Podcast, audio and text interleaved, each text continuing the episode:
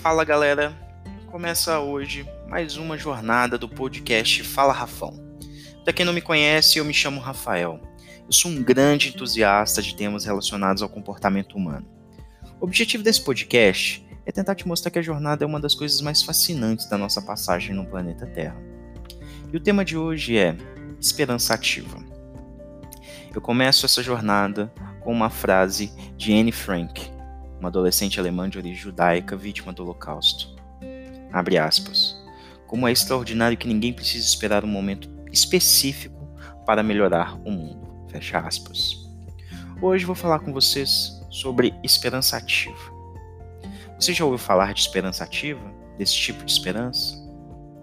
A esperança ativa é bem diferente da esperança do verbo esperar. Eu já vivi muito a esperança do verbo esperar esperava as coisas caírem no meu colo, esperava alguém perfeito para mim, esperava por promoções no trabalho, esperava para que as relações melhorassem, esperava o momento perfeito para fazer algo e detalhe, nunca chegava. esperava ser reconhecido, esperava para achar uma oportunidade na minha área. Esses são alguns exemplos que eu me lembro agora. E a esperança do verbo esperar ela nos frustra, nos ilude, nos deixa presos e nos torna seres totalmente passivos, inertes. E eu posso falar um pouco disso com uma certa propriedade, porque eu vivi isso durante bons anos da minha vida, até eu me tornar uma pessoa mais consciente. Eu venho percebendo um movimento é, algum tempo e um movimento que parece que estamos sempre à espera de um salvador. Eu vejo isso na política, na religião, nas relações, da vida. Mas a real é: não há um salvador. Uma vez, conversando com a minha mãe, a gente estava na cozinha lá de casa, e a gente estava falando sobre coisas que, que não aconteceram, né? E uma delas, ela comentou assim: ah, isso não aconteceu. É uma coisa dela, ah, isso não aconteceu porque não foi da vontade de Deus. E eu falei assim, eu questionei ela, falei, mãe, será que não aconteceu? Foi porque você não quis? Porque é muito mais fácil pra gente terceirizar a nossa incapacidade talvez de alcançar algo, a nossa não vontade também de alcançar algo, a um ser, né, a um ser místico, né, que domina todas as coisas, é muito mais fácil terceirizar a nossa culpa, porque isso nos torna mais leves, né? Porque ah, não aconteceu porque foi da vontade de Deus. Isso tira a nossa carga de culpa, né? E foi muito interessante porque quando eu fiz isso com ela, eu entendi que também eu fazia isso. Eu entendi que muitas vezes eu falei, eu falei comigo mesmo, ah, não aconteceu porque não foi da vontade de Deus. Eu não sou um cara religioso, sabe? Mas eu acredito muito que há uma força divina que rege todas as coisas. Eu não acredito em religião tal, mas eu acredito que exista um Deus, tá?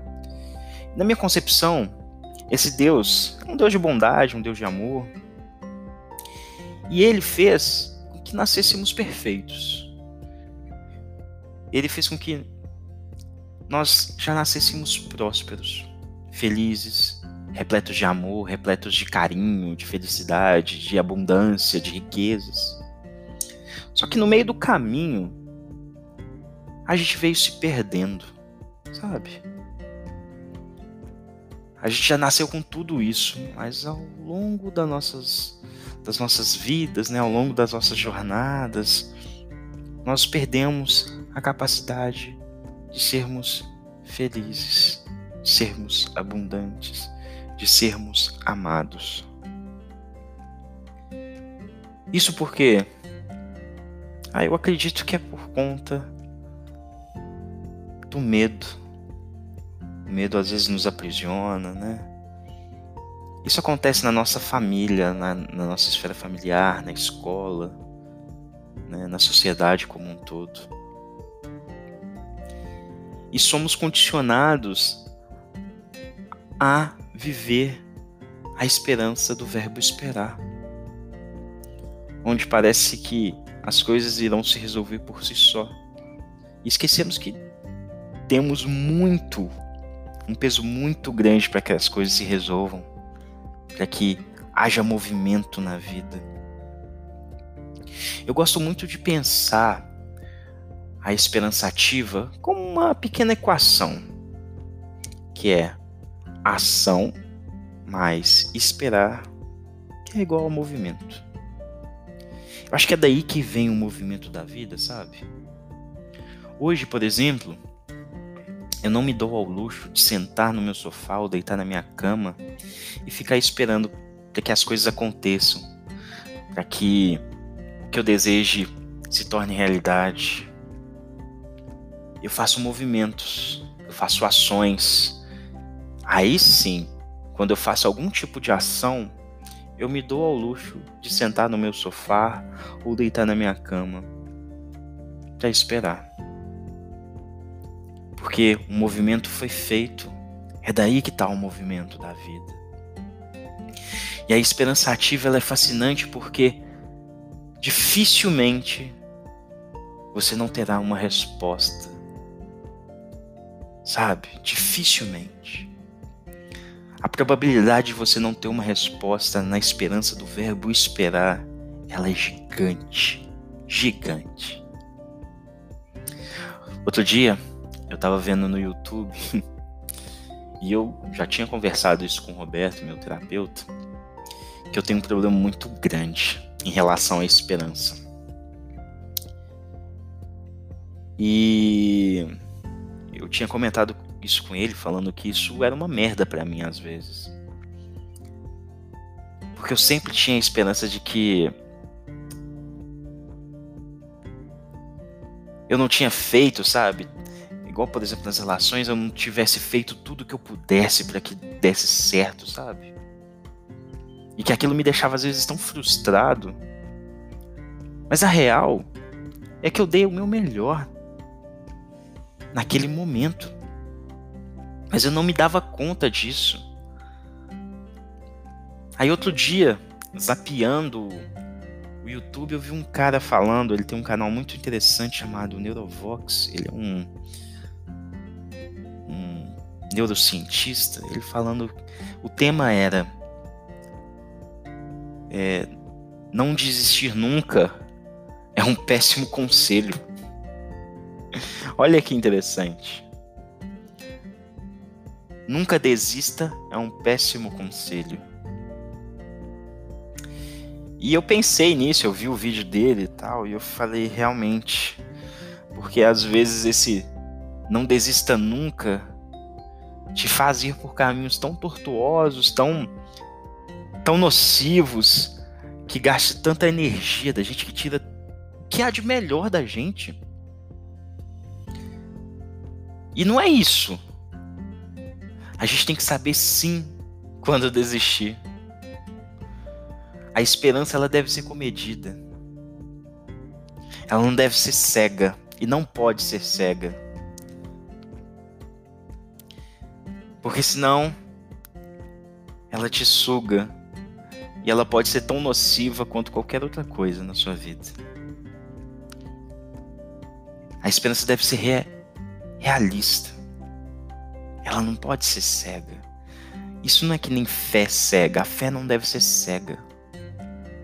Porque fé cega, ela nos leva para lugares muito perigosos. Nos leva para intolerância, para o desamor. E é um, a mesma coisa que eu digo sobre a esperança. Ela deve ser realista. E hoje eu estou muito mais realista, esperançoso sim, e pratico muito mais a esperança ativa,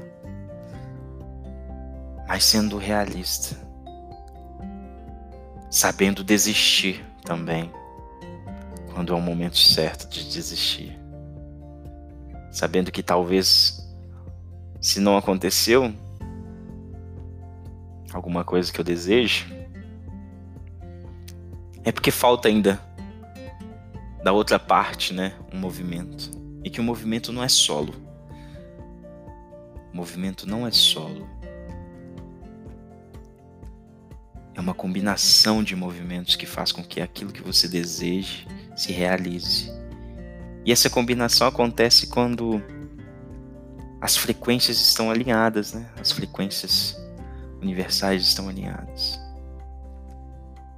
Então, a esperança ativa ela é muito mais viva, muito mais rica que a esperança do verbo esperar. E eu indico muito assim que sejamos mais aptos e abertos a viver a esperança ativa. Porque ela sim nos dá retorno. Ela sim faz com que a vida tenha movimento tenha cor, tenha sopro. Eu ouvi uma frase uma vez, é verdade. Caminhe, que o caminho se abrirá para você. E é com isso que eu fecho essa jornada sobre esperança ativa. Caminhe, que o caminho se abrirá. Então é isso, gente. Desse episódio eu capturo alguns insights. O primeiro deles é: caminhe. Caminho se abrirá. O segundo é: